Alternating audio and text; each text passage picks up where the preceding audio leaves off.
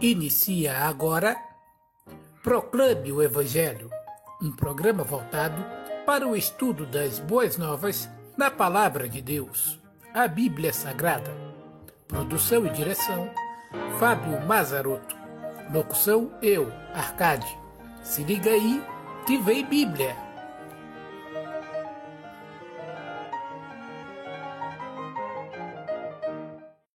Olá, amigo. Estamos começando mais um programa Proclame o Evangelho, estudando as Sagradas Escrituras e esse estudo bíblico que nós estamos fazendo, chegando à terceira lição, uh, da criação até Cristo, de Gênesis a Atos dos Apóstolos. Nós veremos o cerne, o principal, para que a Bíblia foi escrita, por que ela foi escrita. Na lição anterior, nós vimos o que Deus fez no terceiro céu. Nós vimos a criação dos anjos, mais específico de um anjo, um querubim da guarda, né? um anjo que era perfeito, que era belo, mas que ele permitiu que essa beleza e a sabedoria que Deus já tinha havido dada para ele, essa perfeição que ele tinha, tomasse conta do seu coração, ao ponto dele se encher de orgulho e conspirar com um terço dos anjos do céu para tomar o lugar de Deus. Todas as referências você irá encontrar no programa anterior, que está disponível no YouTube do Proclama Evangelho. É só digitar YouTube barra Proclama Evangelho, você vai dar lá. Você também vai poder ouvir pelo Spotify da Rádio Oeste Cristã, bem como da rede de web rádios cristãs amigas. Então esse anjo, junto com um terço dos anjos do céu, tentou tomar o lugar de Deus no céu. Ele tentou dar um golpe de estado no céu, no terceiro céu mas houve uma guerra, houve batalha, e Miguel e seus anjos expulsaram Satanás e seus anjos lá do céu. E por isso hoje eles não são mais chamados de anjos, e sim demônios, que são anjos caídos. E ele então criou uma imagem que ele passa muitas vezes para as pessoas como se ele fosse bonito, né? Ou melhor, bonito não, vermelhinho, fedendo a enxofre com dois chifres na cabeça, um garfo e um rabinho, dizendo: Vem, segue-me. Ele não se apresenta na realidade dessa forma, mas ele criou esse, esse, essa caricatura para que as pessoas acreditem que ele não exista. Afinal de contas, ele é o enganador.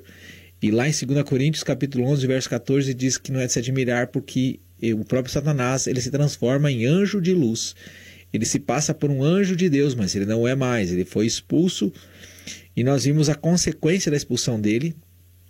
Ele vai um dia ser julgado no lago de fogo e enxofre, aonde ele será atormentado por todo para todo sempre. Nós vimos isso lá em Apocalipse, capítulo 20, o verso 10. Confere lá. É, ele não vai estar lá governando, ele vai estar lá sendo atormentado, sendo castigado para sempre. O lago de fogo e enxofre é um lugar pior do que o inferno, porque o inferno vai ser lançado dele, bem como a morte também. Na sequência dos versículos ali, nós vimos o julgamento do trono branco, quando Deus julgou os, os mortos, pequenos e grandes, aqueles que estavam no mar. Nós vimos que diante destes Deus abriu livros. Nós não sabemos quantos livros são, não temos certeza, porque a Bíblia nos informa do que se tratavam, mas provavelmente de boas obras e más obras. E Deus julgou cada um segundo as suas próprias obras é, um por um deles individualmente, mas diz que foi aberto um terceiro livro, que era o livro da vida. E aquele que não foi achado escrito nesse livro da vida, por consequência, foi lançado no lago de fogo e enxofre. E, de acordo com a palavra de Deus, ali são só mortos. Então, Deus, mortos, a Bíblia considera aqueles que não creem em Deus, porque aqueles que creram em Deus, que creram na palavra que Deus deixou, são chamados de vivos, certo? Então, todas essas pessoas aí, infelizmente, né, nesse dia que ainda não aconteceu, mas acontecerá, serão lançadas no lago de fogo e enxofre. E é necessário então que você é, estude a palavra de Deus para saber como ter o seu nome escrito nesse livro, no livro da vida. A Bíblia tem por esse objetivo na vida de cada um de nós, além de glorificar a Deus. O certo? Ser salvo desse lugar aqui terrível né, dessa realidade brutal que o pecado acaba uh, por nos levar. E hoje nós vamos dar continuidade então ao estudo, né, vendo a criação aqui do primeiro céu, na atmosfera, no lugar em que nós moramos.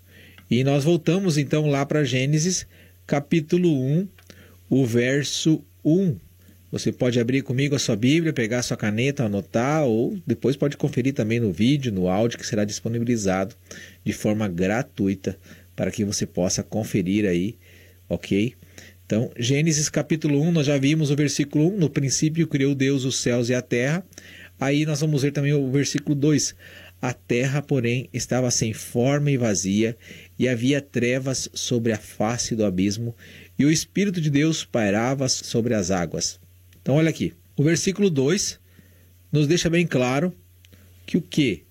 Né? O Espírito de Deus. Um outro atributo, uma outra característica de Deus é que ele é Espírito. Ok? Então, a palavra para Espírito ali é Ruach, que também significa sopro. Então, um espírito, ele não tem corpo. Um espírito não tem pernas como nós, ele não tem forma, ok? Então, Deus é espírito, é um outro atributo de Deus, certo? Ele continua falando ali, versículo 3 ao versículo 4, Gênesis 1: E disse Deus: haja luz, e houve luz, e viu Deus que a luz era boa, e fez separação entre a luz e as trevas. Ok. Então agora Deus cria no primeiro dia, ele faz separação entre a luz e as trevas. Né? Deus separa cada um deles, certo? Não há mais mistura entre a luz e as trevas, pelo menos é isso que dá para a gente compreender aqui, é que elas estavam misturadas e agora Deus faz essa separação. Então, no primeiro dia aqui, nós ainda estamos vendo, nós vimos que Deus é bom, que ele é justo, que ele é eterno, né? Por que, que Deus é bom? Porque ele faz as coisas da forma correta, ele é perfeito, ele é puro.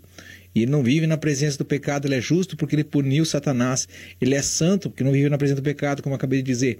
Ele é onipotente, ou seja, ele é todo poderoso, ele faz as coisas do nada, simplesmente falando, e as coisas passam a existir. Ele é onisciente, ele sabe todas as coisas. Ele é eterno, ou seja, ele sempre existiu, por causa disso ele é autossuficiente. E nós vemos que Deus é trino, ele é Pai, Filho e Espírito Santo. Agora, dando continuidade, o versículo 5 nos diz assim: Chamou Deus a luz dia e as trevas noite. Houve tarde e manhã o primeiro dia. É isso que você ouviu. Aqui está dizendo tarde e manhã. Na nossa cultura, nós dividimos o dia pelo menos em três fases, ou três partes, que é manhã, tarde e noite. Mas aqui entra de fato o contexto cultural. O judeu divide o dia em apenas dois tempos, tarde e manhã. A tarde do judeu começa às 18 horas da nossa tarde e vai até às 6 da manhã, considerado de tarde. Nós chamamos isso de noite, madrugada, a gente coloca até um a mais, né?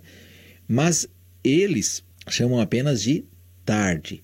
E, e amanhã começa às 6 da manhã e vai às 18 horas da nossa tarde. Então, para eles, todo esse período que nós dividimos em manhã e tarde é apenas manhã.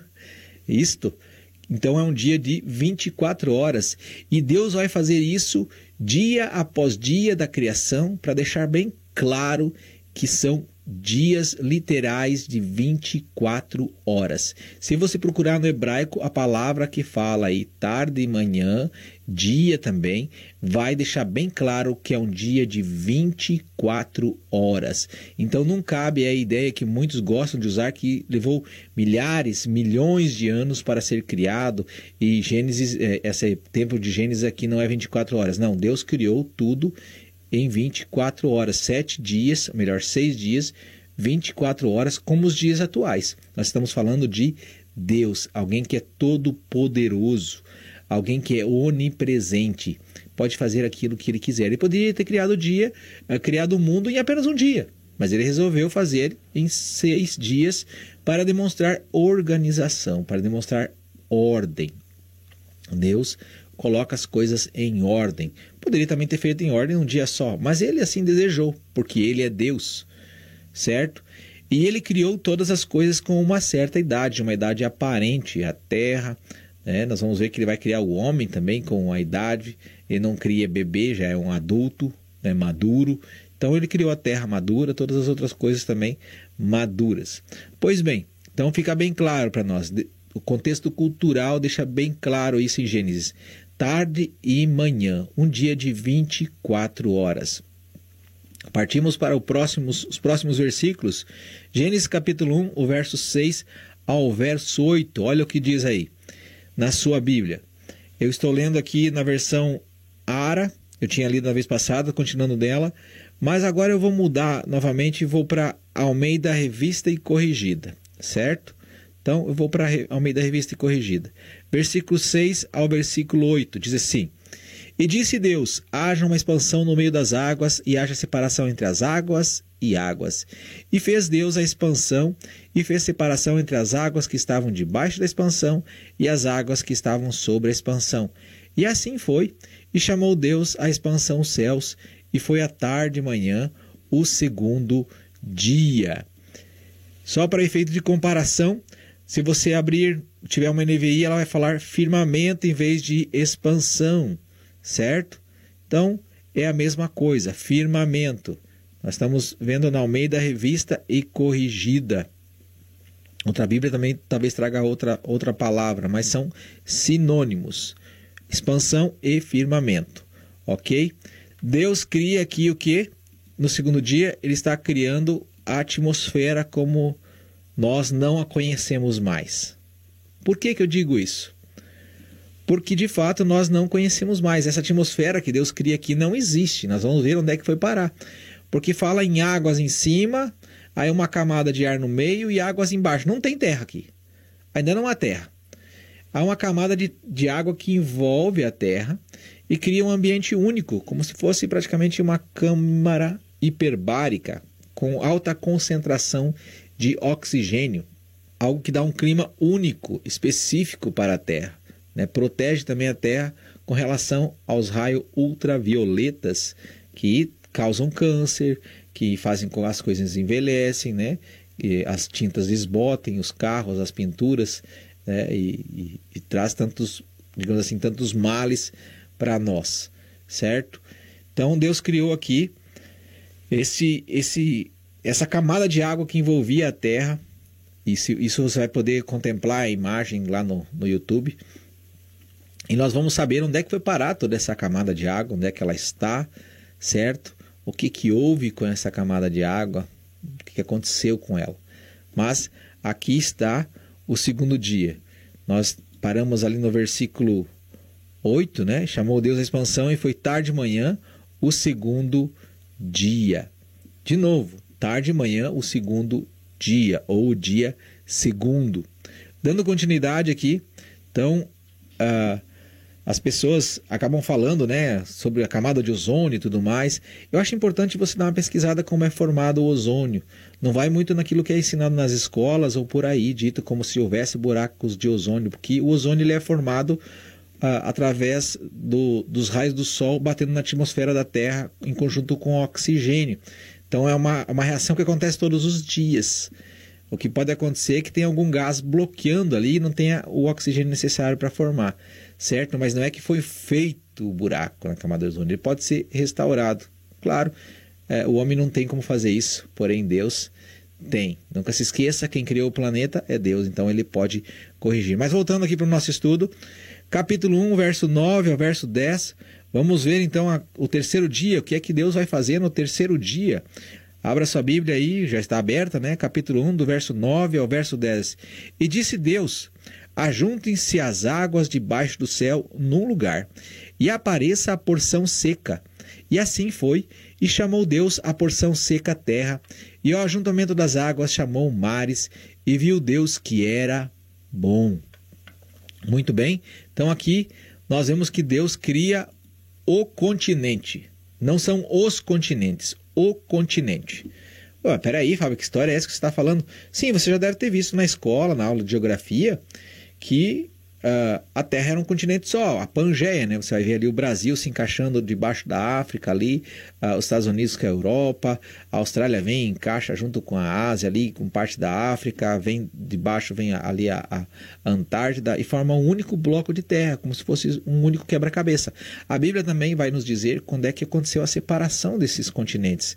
Se eles for, demoraram anos, né, milhares de anos, ou se foi algo catastrófico que aconteceu assim num, em poucos dias, em poucos meses, e que abalou toda a terra, certo? Então, há indícios disso na Bíblia, a Bíblia também responde isso.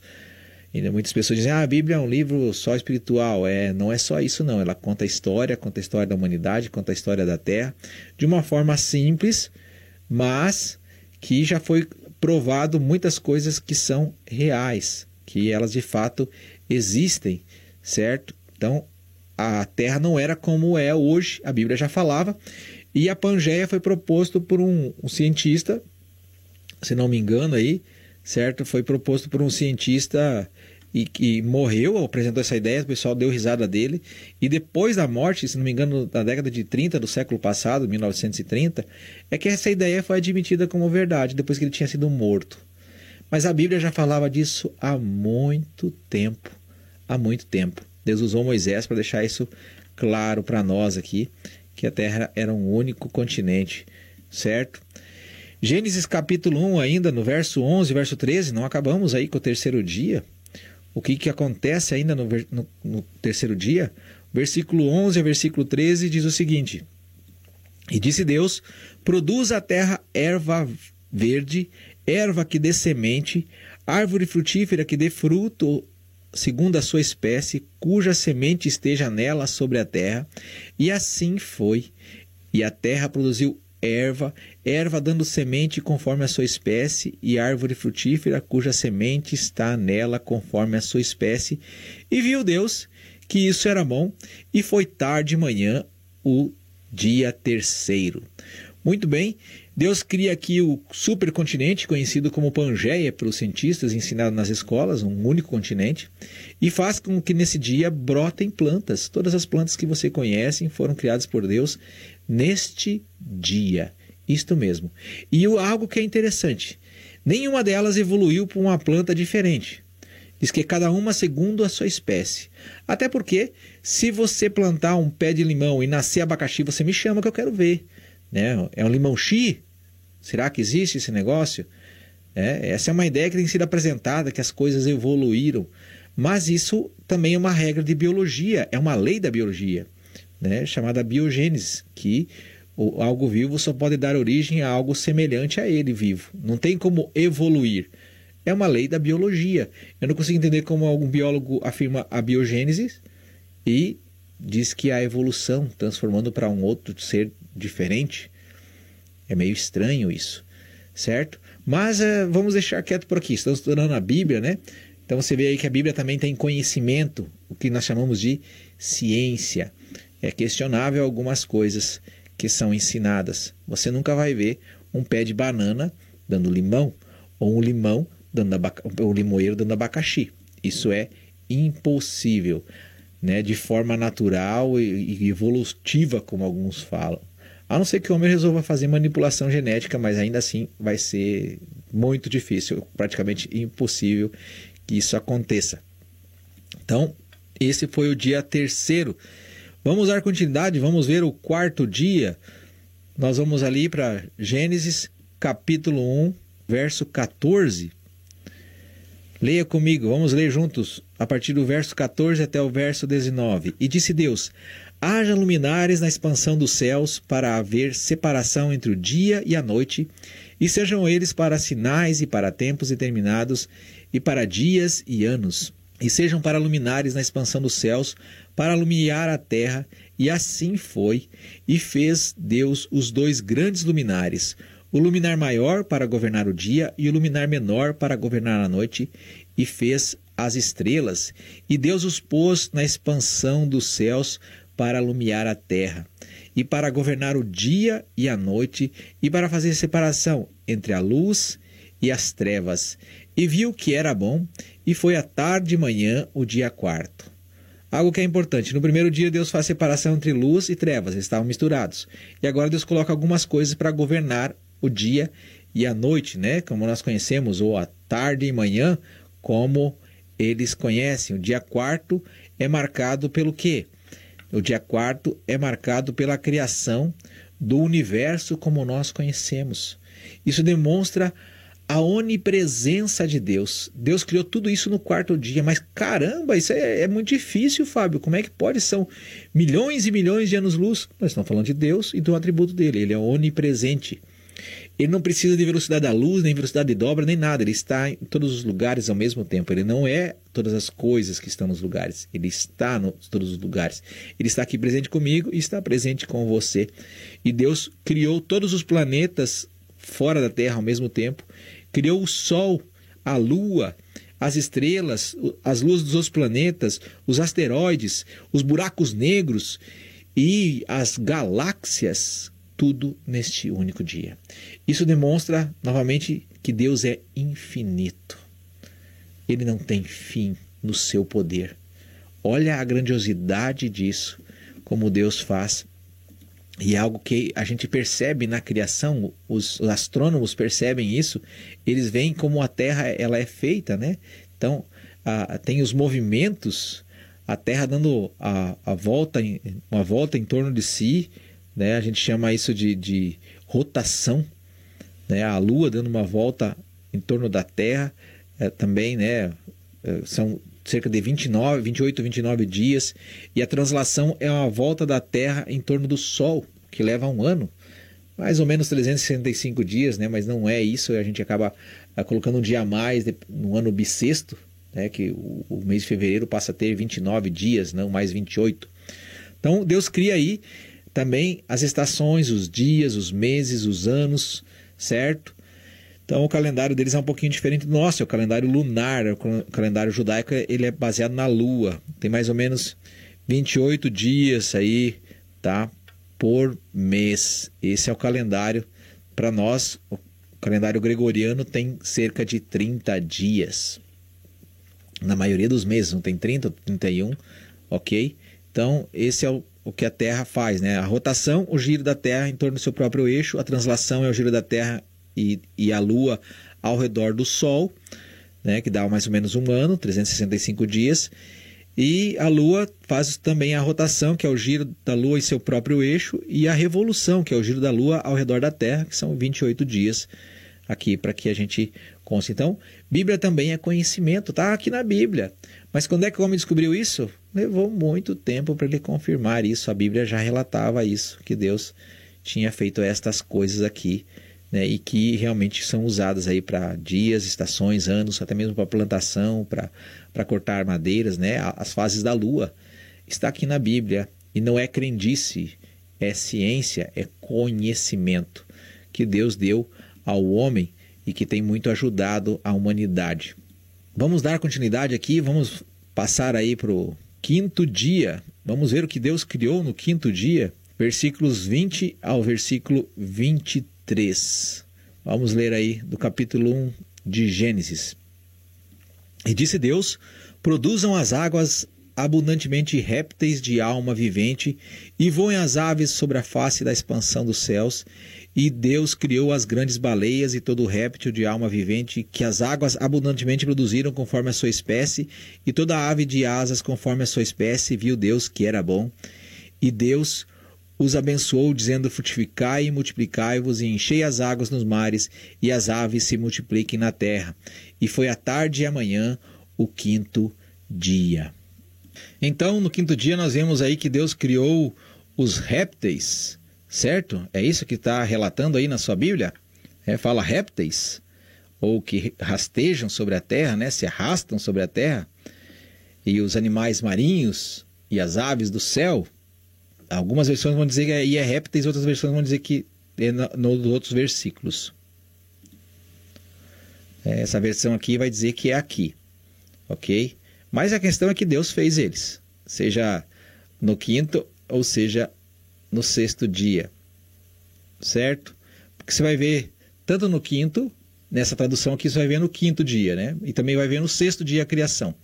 Mas em outras versões você vai ver que os répteis em si foram criados somente no sexto dia. Então pode ter sido aí uma, uma questão aí quando a tradução de traduziu por répteis aqueles que seriam animais que vivem tanto na água quanto na terra, que nós conhecemos por outra denominação, né, um anfíbio, no caso, certo? Foi criado no sexto dia. Então está aí a questão, provavelmente, que aconteceu nessa tradução da Almeida Corrigida, aí, Almeida Revista Corrigida. Mas Deus criou então todos os peixes que nós conhecemos neste dia, as aves do céu, e então foi tudo criado nesse dia, Deus abençoou e era para eles encher a terra. Tudo isso foi no quinto dia. Vamos partir para o sexto dia para concluirmos a lição de hoje. O sexto dia está no versículo 24 ao versículo 25. Nós vamos começar a ver a criação no sexto dia hoje, mas concluiremos só na lição da semana que vem. Então, abra aí o verso 24, o verso 25 do capítulo 1 diz assim, ó: Disse também Deus: Produz a terra seres viventes conforme a sua espécie, animais domésticos, répteis e animais selváticos ou selvagem, algumas versões vão trazer, segundo a sua espécie, e assim fez. E fez Deus os animais selváticos segundo a sua espécie, e os animais domésticos conforme a sua espécie, e todos os répteis da terra conforme a sua espécie. E viu Deus que isso era bom. Amigo, é isso que Deus está dizendo aqui. Ele criou então neste dia algo que é muito importante, os animais domésticos, animais para conviverem com o homem aí, né? Temos as ovelhas, uh, as cabras, os bois, o, o coelhinho, né? O, o cachorro, o gato, a galinha, são animais domésticos. E existem os animais selvagens para viver na natureza, livres do homem. Foram criados neste dia, porque era necessário para, para quem que era necessário todas essas coisas que nós estamos vendo na criação aqui? Então a gente vai saber disso na próxima lição. Então Deus cria aqui os animais, certo? Uh, domésticos, né? os animais que não são e os animais selvagens. Aqui é muito importante para a gente compreender que Deus criou todas as coisas, elas não evoluíram, é criação de Deus. Algumas pessoas gostam muito desta ideia, ela foi criada pelos homens né, que nós evoluímos, mas nós não vemos isso acontecendo, não foi observado. Existem os elos perdidos que não são achados. Né, não existe comprovação. Diz assim: eu tenho um fóssil vivo, você está vivo, não é fóssil. Para tá, ser fóssil tem que estar tá morto. É, tem algumas coisas que a gente fica meio assustado assim com relação a isto, né? E a palavra de Deus, né, ela é bem clara, né? Ah, é uma criação. Tanto a, a teoria da cria, a, tanto a criação que a Bíblia defende, quanto à origem da, da, da teoria da evolução, ela é apenas uma teoria. Não foi comprovado nada ainda. Nenhuma das duas. As duas só precisam de uma única coisa, elas têm uma coisa em comum: que você acredite em uma ou em outra. Aí a escolha é sua. Agora eu quero ressaltar algo importante que eu deixei passar aqui. Nós vemos aqui também a criação dos dinossauros. Mas espera aí, Fábio, eu não vejo dinossauro escrito aqui. Então, a sua Bíblia aí no versículo 24, né, diz que Deus criou os répteis. E dinossauros nada mais são do que répteis. Agora imagine, quando Deus criou todas as coisas, não havia morte aqui. Imagine um réptil vivendo a vida inteira, ele cresce o tempo todo, as tartarugas crescem o tempo todo, os jacarés crescem o tempo todo. Você já viu uma lagartixa? Ela é pequenininha. Você já viu as grandonas? Elas crescem, enquanto estiverem vivas, elas vão crescendo. Somos nós que paramos de crescer. Você não vai encontrar a palavra dinossauro na Bíblia porque ela foi criada na Inglaterra em 1841. Dinossauro vem do, do grego que significa denos, terrível, e sauro, lagarto. Na semana que vem, na próxima lição, nós iremos ver a criação do homem, a última parte da criação no sexto dia. Aonde está a semelhança de Deus com o homem? Como diz o verso 26. Deus disse para fazer a nossa imagem e semelhança. Onde será que está? Esta resposta nós teremos na semana que vem. Então, até lá, na próxima lição. Um forte abraço. Você acabou de ouvir Proclame o Evangelho proclamando as boas novas da Palavra de Deus. Este conteúdo também estará disponível em nosso canal no YouTube, Proclame o Evangelho, e no Spotify da Rádio Oeste Cristã e RWRCA, Rede de Web Rádios Cristãs Amigas.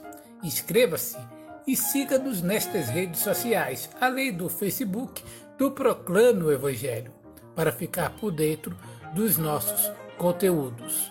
Até o próximo programa.